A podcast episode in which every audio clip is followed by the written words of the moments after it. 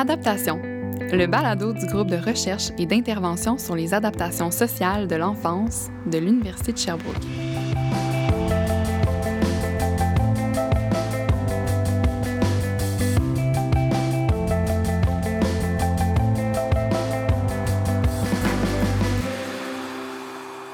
Quand j'étais jeune, environ vers l'âge de 13-14 ans, je commençais à vivre des moments où je voulais plus aller à mes cours de mathématiques.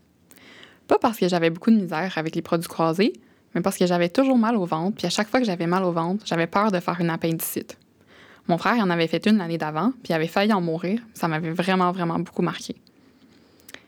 Depuis ce temps-là, dès que j'avais un petit mal de ventre, j'imaginais que j'allais devoir aller à l'hôpital, que j'allais devoir manquer mon activité, tel examen. La pression a devenait tellement forte que je demandais à mon prof à sortir du cours. Après quelques temps, j'ai demandé de l'aide à mes parents, puis ils m'ont amené chez une psychologue. C'est à ce moment-là que j'ai eu ma première expérience en lien avec la relation d'aide. Mais surtout, c'est à ce moment-là que j'ai réalisé qu'il y avait des adultes qui avaient compris ce qui m'arrivait puis qui étaient outillés pour m'aider. Soudainement, mon monde de peur s'est transformé en un monde rassurant parce que d'autres personnes avaient pris le temps de s'intéresser et de réfléchir à ce qui se passait dans ma vie de jeune adolescente. Grâce à de l'aide de professionnels qualifiés, j'ai pu comprendre ce qu'était l'anxiété, comment la gérer, comment la vaincre. C'est vraiment à ce moment-là que j'ai senti que je retrouvais un peu de pouvoir sur ma vie. J'ai finalement pu réintégrer mon cours de maths en me sentant de nouveau à ma place. Je me présente, je m'appelle Jeanne Boyer et je suis maintenant étudiante à la maîtrise en psychoéducation à l'Université de Sherbrooke. Vous comprendrez ma propre expérience avec la relation d'aide pendant mon adolescence m'a énormément inspirée à faire la même chose à mon tour. Moi aussi, j'ai envie d'aider les jeunes à aller mieux parce qu'il ne faut jamais sous-estimer l'importance de ce qu'on peut semer chez quelqu'un. Il suffit parfois d'une reconnaissance, d'une ouverture ou tout simplement d'un encouragement pour sentir qu'on est moins seul devant l'épreuve qu'on vit. Ma trajectoire à l'adolescence n'aurait certainement pas été la même sans l'intervention de professionnels qui ont soutenu mon adaptation et qui m'ont aidé à réintégrer mon milieu scolaire. Mais les connaissances sur lesquelles se sont basées ma psychologue de l'époque pour m'aider sont pas venues sur l'inspiration du moment. Ces connaissances-là y émergent de la recherche. Derrière les rideaux, des chercheurs et chercheuses s'intéressent à diverses problématiques.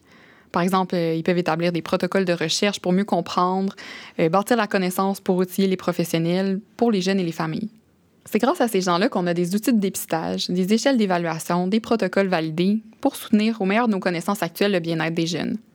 C'est ce que fait le groupe de recherche et d'intervention sur les adaptations sociales de l'enfance de l'Université de Sherbrooke, ou pour faire court, l'acronyme auquel je me référerai souvent, c'est le GRISE.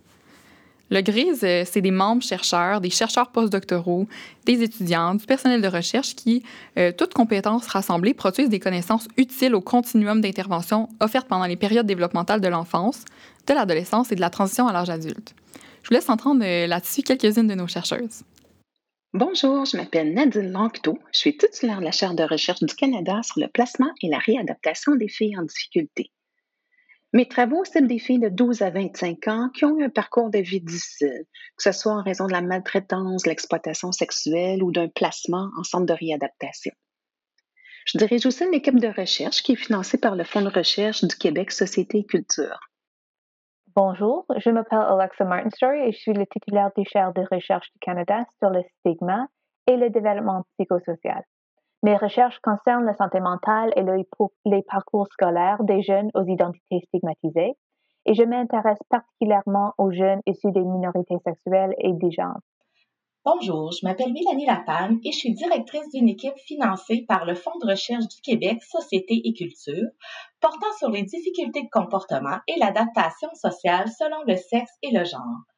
Dans l'axe 1, les chercheurs travaillent sur le dépistage et la prévention des difficultés comportementales.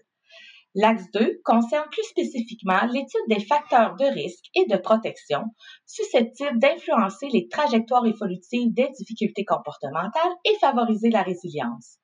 Enfin, le troisième axe vise à mieux comprendre la continuité et la discontinuité des difficultés en lien avec le développement d'autres troubles de santé mentale. Bonjour, je m'appelle Gabrielle Garon-Carrier, professeure adjointe au département de psychoéducation et titulaire de la chaire de recherche du Canada sur la préparation à l'école, l'inclusion des populations vulnérables et l'adaptation sociale. Concrètement, mes travaux s'articulent autour de trois grands axes de recherche qui visent à mieux comprendre comment les enfants avec divers profils de préparation scolaire s'adaptent à leurs premières expériences sociales et scolaires, les effets à long terme des services reçus par les enfants en situation de vulnérabilité, et puis je m'attarde également à l'identification des obstacles à l'inclusion pour aider les écoles et les politiques éducatives à les surmonter de manière adéquate. L'objet de recherche central au GRISE, vous l'aurez compris, c'est l'adaptation sociale des jeunes. À ce sujet, je vais laisser Michel Derry, la cofondatrice du GRISE, et Geneviève Paquette, directrice scientifique, vous parler de la mission du GRISE, ainsi que du chemin parcouru par le groupe depuis sa création.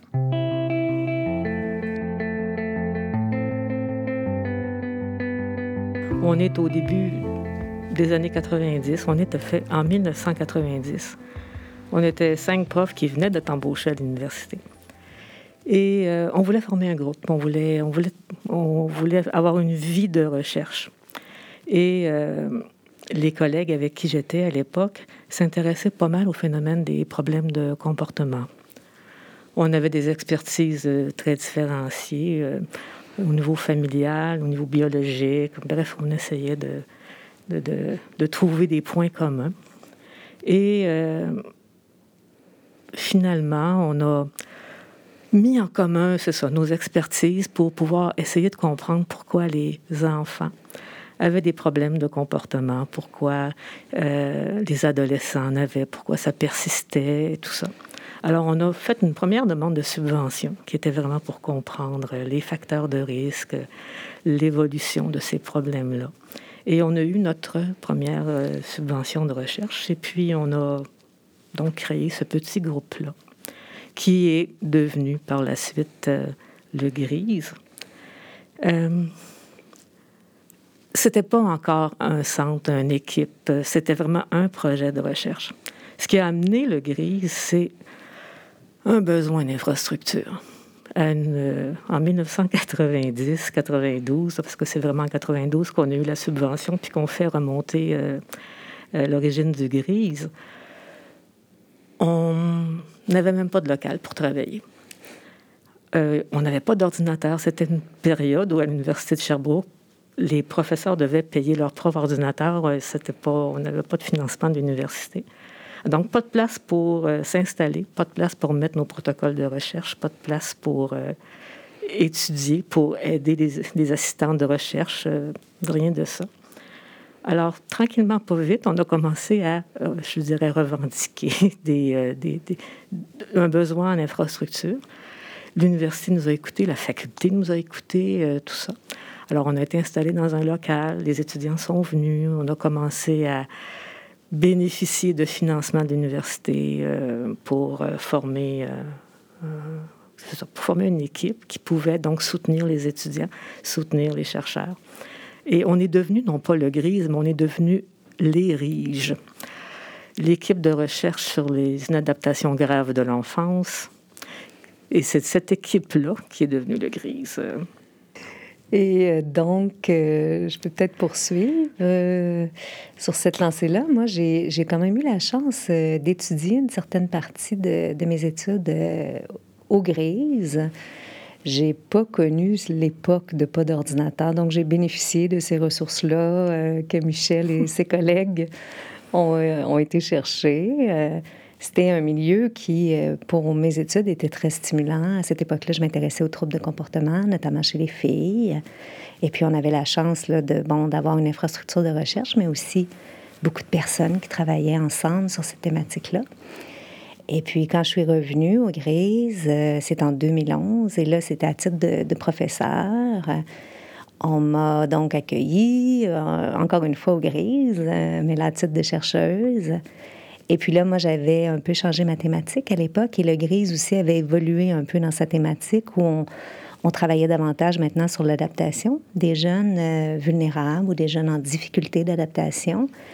Et euh, je m'y retrouvais totalement comme, euh, chercheuse, puisque euh, je travaillais le plus sur les, les adolescentes victimes d'agressions sexuelles à cette époque-là. Donc, c'est comme ça que je suis arrivée aux Grises. Mais donc, on voit que ce qui, ce qui m'étonne dans, ce que j'entends de Michel, c'est de voir de, où c'est parti avec pratiquement rien et de ce que c'est aujourd'hui. Parce qu'en termes d'infrastructure, euh, on est, bien équipé maintenant pour accompagner les étudiantes et les étudiants euh, dans la réalisation de leurs travaux de recherche, puis les chercheuses et les chercheurs aussi. mais on a été supporté quand même beaucoup, je dirais. La faculté d'éducation, quand même, nous a beaucoup supporté. L'université aussi, on a été reconnu quand même comme équipe en émergence, ensuite équipe d'excellence. on a été centre de recherche à partir de 2001. Et effectivement aussi, la masse critique de chercheurs a augmenté continuellement avec le nombre d'étudiants supervisés. Alors oui, effectivement, à un moment donné, ça a été assez... Euh, oui, ça grandit, ça assez rapidement, puis euh, correctement aussi. Mm. Dans la création du grise ou l'origine du grise, euh, je parlais qu'on s'intéressait beaucoup aux problèmes de comportement des enfants. C'était beaucoup les problèmes extériorisés. Et euh, je pense que, euh, bon, il y avait d'autres chercheurs au Québec qui étaient sur cette, bien évidemment, sur cette thématique de recherche-là, beaucoup sur la délinquance aussi. Une, des choses, je pense, qui assez rapidement nous a démarqué, nous a caractérisé comme groupe, c'est de vouloir travailler avec les milieux de pratique. Ça, ça a été pour nous quelque chose d'assez important à accomplir, de se rapprocher des milieux, d'avoir une recherche qui résonnait euh, dans les milieux, pour répondre aux besoins des, intervenants, des professionnels en place. J'ai souvent appelé ça le hallmark du grise, de, le, désir de faire une recherche qui avait des retombées pratiques importantes euh, dans les milieux et notre collaboration aussi avec les milieux. Au, début du fonctionnement du groupe, on a tenté certains rapprochements avec, euh, avec le milieu, milieu d'intervention. Ça caractérisait un peu l'époque où que la recherche se faisait en vase clos. Puis, euh, on, faisait la recherche. Ensuite, on allait présenter les résultats euh, dans les milieux. On n'était pas toujours très bien reçus. On les comprenait pas beaucoup et ils nous comprenaient pas beaucoup non plus. Et euh, cet effort-là de rapprochement, je pense que dans les milieux, je pense en particulier avec les centres de jeunesse, où est-ce qu'on avait à ce moment-là beaucoup, beaucoup de contacts, euh, été un, un, effort vraiment conjoint pour euh, eux pouvoir nous dire, euh, souvent le discours qu'on entendait, c'est vous trouvez des résultats de recherche, on connaît déjà, on n'apprend rien quand vous venez nous voir, on a l'impression que vous nous dites des, des choses qu'on observe à, à, tous les jours. Nous, on ne comprenait pas que qu'ils ne comprenaient pas. Puis euh, c'était difficile. Mais ça, tu vois, euh, c'est quelque chose qu'on a, euh, qui, s'est amélioré avec le temps. Autant, je pourrais dire avait... On, travaillait en vase clos ou dans des, dans, dans des milieux différents à l'époque. Autant, au fil du temps, j'ai vu arriver un... vraiment des efforts de rapprochement euh, importants de part et d'autre. Chacun on a fait des efforts pour soit de vulgarisation ou soit d'intégration aussi au groupe. Euh, ça, ça a été vraiment euh, quelque chose aussi que j'ai vu en, expansion. Et il me semble que ça caractérise beaucoup le grise aujourd'hui. Le, milieu de la recherche dans lequel on baigne est un, est un milieu qui incorpore aussi, je pense, beaucoup les les, les, je dirais pas les intervenants comme les besoins des intervenants, les, euh, les, réalités des milieux, tenir compte de, de, tout ça de manière bilatérale, je dirais. Oui, ça aussi, ça me, ça me sonne des cloches parce que c'est vrai qu'aujourd'hui, on prend ça euh, pour acquis. Hum. Quand on fait de la recherche, nécessairement, on a un partenaire du milieu euh, auquel on s'associe. Et moi, j'ai pas vécu cette période-là comme, directrice du Grise, d'avoir à expliquer pourquoi c'est important de faire de la recherche, comme si les milieux aujourd'hui euh, ont cultivé, euh, disons, l'importance de travailler en partenariat aussi avec des chercheuses, des chercheuses, des chercheurs. Je pensais, ce qui me vient, c'est le dernier colloque du Grise, parce qu'il faut dire quand même qu'on organise normalement un colloque aux deux ans depuis de nombreuses années. Saint-Michel, c'est à quand remonte le premier colloque que vous avez organisé? Est-ce que tu t'en souviens? Hmm, probablement vers 1995 ou 1900, quelque chose comme ça. Oh, wow! Donc, c'est une tradition. Et puis là, euh, la masse critique, euh, évidemment, il y a des, beaucoup d'étudiantes, beaucoup d'étudiants, beaucoup de chercheuses, beaucoup de chercheurs, mais beaucoup d'intervenantes et d'intervenants. Des centres jeunesse, qui, qui, est toujours le, le berceau euh, des travaux. Mais aussi de d'autres milieux, les milieux scolaires. beaucoup de recherches maintenant se font dans, avec les intervenantes, les intervenants des milieux scolaires. Aussi, bon, les milieux non traditionnels. Donc, on commence aussi à investir les, les organismes communautaires. Euh, les CLSC, il y a eu la recherche qui s'est faite beaucoup dans les CLSC. Euh, les, même les milieux hospitaliers. On a des, des, chercheuses, des chercheurs qui vont travailler, par exemple, en collaboration avec euh, l'hospitalisation et le retour en milieu scolaire, donc vraiment sur des, des interrelations entre des milieux de, de pratique. Et c'est vraiment quelque chose qui nous caractérise. Et quand on se rencontre avec les étudiantes, les étudiants, les chercheuses, les chercheurs, c'est vraiment quelque chose qui ressort dans notre ADN, ce besoin-là d'être en contact avec les intervenantes, les intervenants, puis de connaître leurs préoccupations, puis de désirer répondre, euh, parce qu'ils ils ont de nombreuses préoccupations sur les populations vulnérables auprès desquelles on fait de la recherche. Puis, euh, tous nos chercheurs euh, vraiment veulent y répondre. On, ils vont toujours nous parler de ce qu'ils ont entendu des intervenantes et des intervenants dans leur projet de recherche.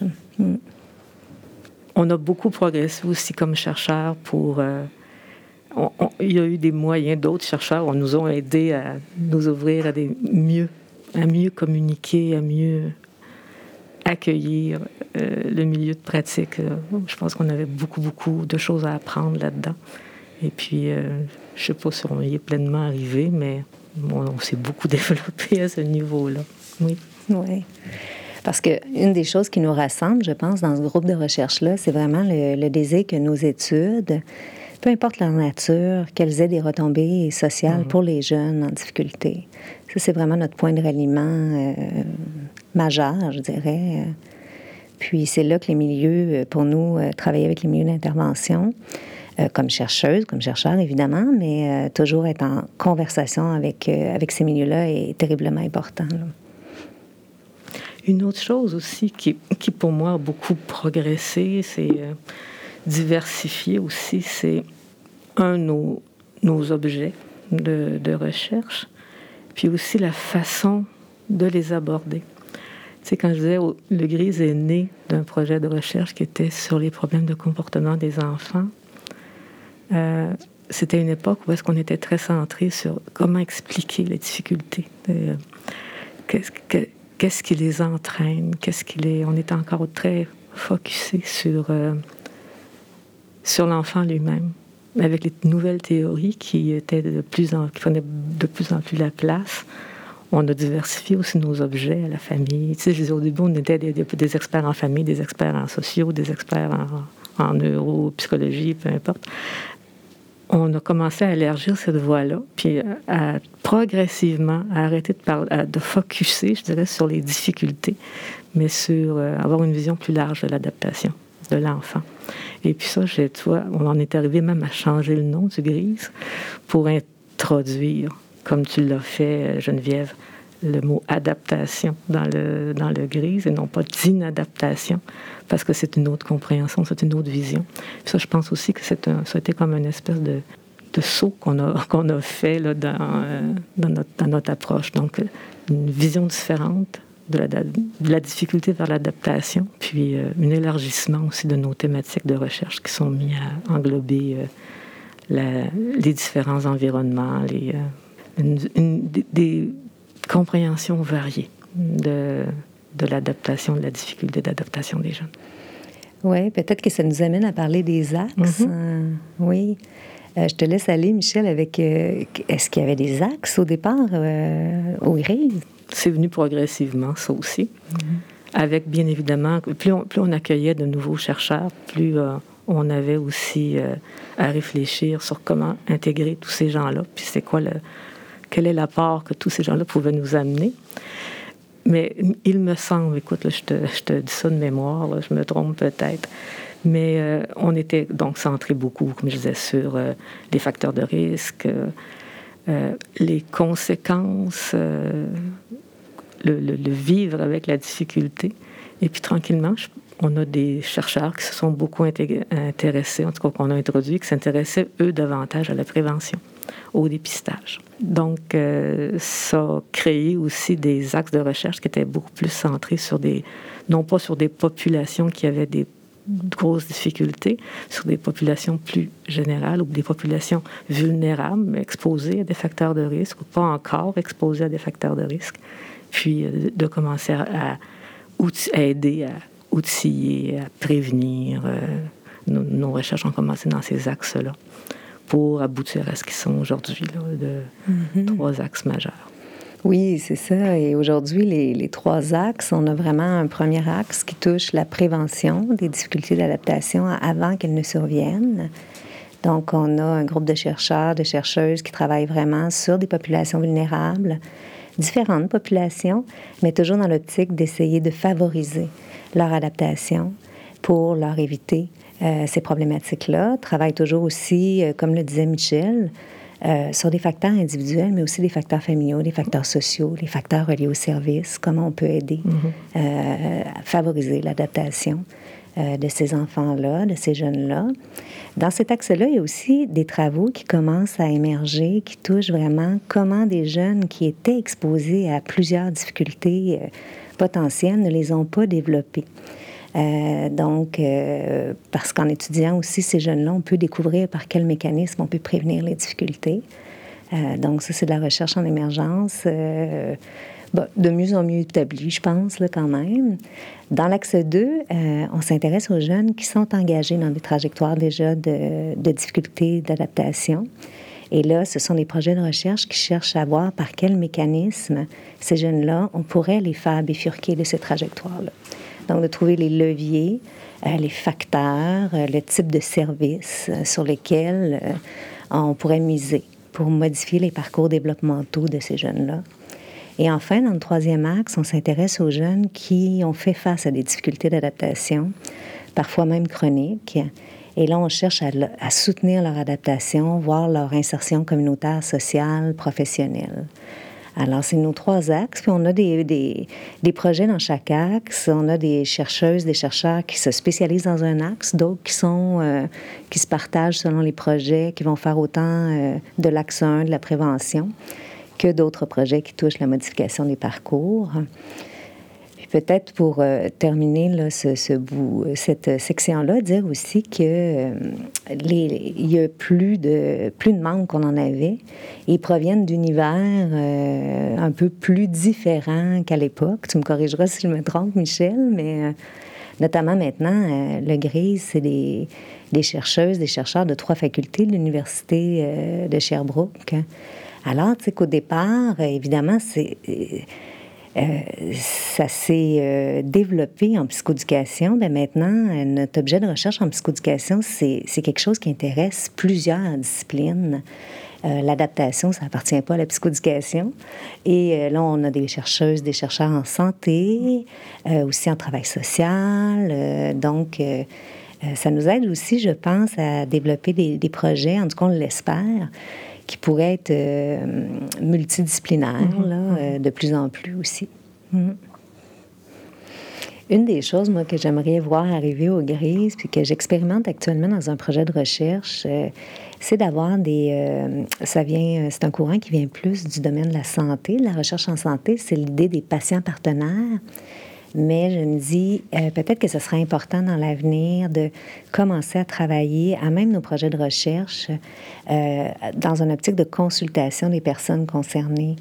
Euh, comme là actuellement, je travaille plus avec un parent d'un enfant qui, siège sur notre comité de développement du projet. Et par exemple, ça permet que le protocole de recherche soit testé auprès d'un parent euh, qui vit la situation euh, avec son enfant, puis qui peut me donner un peu de, feedback sur comment il reçoit ça, dans le but d'améliorer la recherche, euh, au moment, par exemple, aussi d'interpréter les résultats. Je me dis, cette personne-là va pouvoir de nous donner son point de vue sur est-ce que les hypothèses qu'on qu'on fait sur nos résultats, euh, est-ce, sur les retombées que ça peut susciter. Est-ce qu'elle a d'autres idées là-dessus? Euh, est-ce qu'il y a des choses, il y a des angles morts? Euh, donc, je me disais, les, les jeunes, peut-être qu'on pourrait, quand c'est possible, dans certains projets, les insérer dans différentes étapes de la recherche, mais vraiment dans un, dans un optique aussi de, c'est ça, de, collaboration avec les milieux, mais aussi même les, populations directement qu'ils représentent. Donc, euh, en 2019, on a vraiment euh, des, équipes de chercheuses euh, qui ont pu participer à différentes commissions parlementaires. La première, c'est la commission spéciale sur les droits des enfants et la protection de la jeunesse, qui était sous la présidence de Régine Laurent et dont on attend le rapport éminemment. Euh, donc, euh, ils ont pu aller présenter leurs résultats de recherche, des recommandations aussi qui étaient en lien euh, avec les problématiques qui étaient soulevées dans les services de protection de l'enfance. Il y a eu aussi la participation de, de, chercheuses du GRIS à la commission spéciale sur l'exploitation sexuelle des mineurs, commission aussi qui s'est tenue en 2019 et dont le rapport a été déposé en décembre 2020. Et euh, donc, euh, c'est vraiment des, des, aspects de notre travail qu'on veut aussi euh, continuer à investir davantage parce qu'évidemment, c'est important d'avoir des collaborations avec chacun des milieux de pratique auprès desquels on fait de la recherche, mais aussi d'aller influencer directement les décideuses, les décideurs, parce que des politiques découlent euh, les interventions qui sont mises en place ensuite. Donc, c'est vraiment un désir, ça, qu'on voit euh, chez nos membres de, de, de bien se, se situer là, dans ces différentes commissions-là. Et je ne sais pas si c'est une impression que j'ai, mais il me semble qu'il y en a de plus en plus des, des commissions. Possible. Mm. Euh, tu vois, pour moi, c'est quelque chose de, qui, a été, qui est nouveau aux grises. Je pas dire que c'est une pratique qui est nouvelle, ne confondons pas. Mais si, je regarde encore le, gris dans son évolution, euh, je dirais que c'est comme, toujours, c'est l'influence politique arrivait en, bout de ligne. Tu sais, on, c'était pas un milieu qu'on visait euh, d'emblée. Mais je, sais que comme le gris, par exemple, je suis persuadée qu'au du moins en Estrie, on a contribué beaucoup, pas juste en Estrie, mais au Québec, à changer parfois les pratiques dans les, dans les milieux d'intervention notamment en travaillant, par exemple, sur des protocoles d'évaluation. Comment est-ce qu'on peut aider les intervenants, les familles à bien cerner les besoins auxquels, on doit répondre. Euh, par mieux outiller le milieu, implanter des programmes à partir de, certains protocoles aussi, euh, euh, l'importance de l'implantation réussie, tout ça. Ça, je pense, c'est des contributions qu'on a fait qui, plus tard, sont arrivées euh, à, modifier les politiques. Donc, on s'était modifié d'abord dans les milieux, puis ensuite on arrivait au milieu politique. Et là, on voyait, on voyait que le résultat de la recherche euh, avait une portée provinciale. Tu sais, c'est tranquillement pas vite. Tout ça changeait, mais la volonté politique de le changer a accéléré le, le mouvement. Mm. Alors, mais c'est de voir que maintenant, on pense beaucoup plus rapidement dire nos résultats de recherche peuvent avoir un impact pour modifier les choses. Puis les gens qui peuvent modifier les choses le plus rapidement, le plus efficacement, effectivement, c'est euh, dans, le, nos gouvernements, dans, tous ces politiques qui peuvent euh, aider à soutenir justement l'adaptation des jeunes dans les milieux scolaires, dans les milieux d'intervention. Mm-hmm. Je pense que cette tradition-là que vous avez mise euh, en place, de, parce que euh, via cet AREC-là, vous avez développé des pratiques de mhm. collaboration qui ont, euh, qui ont survécu jusqu'à aujourd'hui. Parce que moi, je trouve que la recherche collaborative, c'est vraiment l'ADN du grise. Puis, moi, je me trouve excessivement choyée là, de, d'avoir la chance actuellement de, de prendre ce rôle-là, de diriger un groupe de recherche, un groupe de recherche bon, qui a une longue tradition. Euh, qui est en santé aujourd'hui, euh, qui s'est développé euh, beaucoup mais toujours en gardant quand même des pierres d'assises, des valeurs communes, une thématique aussi commune qui nous rassemble, un type de recherche, du moins sur le plan de ces retombées qu'on veut faire ensemble. Alors ça, c'est évidemment nos, pierres d'assises, mais je me dis, il faut poursuivre notre développement en gardant nos, nos partenariats très forts avec, avec nos milieux et continuer de se positionner. Là, euh, bon, euh, je pense qu'à l'Université de Sherbrooke, on est bien positionné. On a des liens aussi avec d'autres groupements de recherche qui travaillent sur des objets qui sont euh, connexes aux nôtres. Je pense que maintenant au Québec, le GRIS est quand même connu, reconnu comme un joueur important dans le cadre de la recherche sur la jeunesse en difficulté. Une des choses qu'on veut poursuivre, c'est de bâtir des liens plus formels, peut-être à l'international, avec des groupes de recherche qui travaillent sur une, thématique commune. On a beaucoup de, chercheuses, de chercheurs qui ont des partenariats de recherche internationaux. Mais euh, là, je pense qu'il serait temps peut-être d'en bâtir de manière plus formelle euh, entre le GRIS puis euh, des groupes de recherche amis dans d'autres villes du monde. Alors, c'est un peu comme ça que j'envisage le, le, développement dans ces prochaines années. Puis, quand on parle aux membres, je pense que c'est de ça dont ils ont le goût aussi. Là. du moins, je l'espère, mais il me semble que oui, quand on leur parle. J'espère que ça va continuer. J'espère que ça va continuer. On est rendu quoi, 22? 22 chercheurs, mm-hmm. chercheuses mm-hmm. au grises qui sont dans des domaines très variés, mais toujours tournés vers euh, une recherche d'une meilleure adaptation, d'une meilleure euh, aide aux familles, aux enfants, aux intervenants. Et euh, oui, j'espère vraiment que tout ça va continuer. On a des étudiants extrêmement dynamiques aussi qui se joignent à nous, puis on en a de plus en plus c'est intéressant de voir ça. C'est de voir aussi que le, le, GRIS est devenu un milieu de formation euh, informel, mais tout le soutien qu'on amène aussi à la formation des étudiants en recherche, c'est, euh, c'est, bien aussi. Que ça continue. Oui, c'est vrai que je pense qu'on n'existerait pas sans les étudiantes et les étudiants. Là, ils amènent beaucoup de vie au groupe, ils amènent des nouveaux projets les professionnels aussi, euh, toutes les personnes professionnelles qui nous entourent pour euh, remplir notre mission. Euh. mais c'est certain que, tu sais, au terme de, cette entrevue-là, quand j'écoute Michel, je me dis, on a vraiment une responsabilité à, je pense, à, à prendre, de, poursuivre ce travail-là qui a été quand on, écoute le, début de, du Grise, tu te dis, il y a des gens qui ont travaillé fort pour qu'on en arrive là.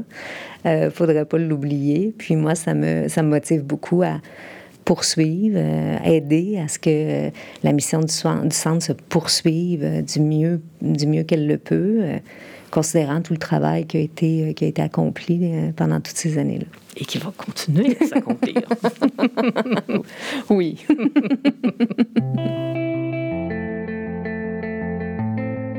Mon but en tant qu'hôte de, de, ce balado, c'est de participer au transfert des connaissances générées aux grises, de sortir la recherche des murs de l'université pour vous rejoindre. Au cours des épisodes d'adaptation, j'irai donc à la rencontre des chercheurs et chercheuses du GRISE afin d'en découvrir plus sur leurs thématiques de recherche, question de mieux comprendre comment leur travail a un impact sur la vie des jeunes et les familles. L'idée, c'est vraiment de susciter des discussions enrichissantes qui vont vous permettre de vous familiariser avec les sujets auxquels s'intéressent les chercheurs de mon domaine, la psychoéducation, ainsi que des domaines connexes. Tous ces chercheurs ont une visée commune, soit d'améliorer les pratiques d'intervention et soutenir l'adaptation sociale des jeunes. On souhaite euh, sensibiliser, outiller, inspirer, faire jaillir de l'espoir et apporter des solutions concernant des difficultés devant lesquelles les jeunes se sentent souvent seuls ou démunis, en espérant qu'Adaptation remplira sa mission. À bientôt!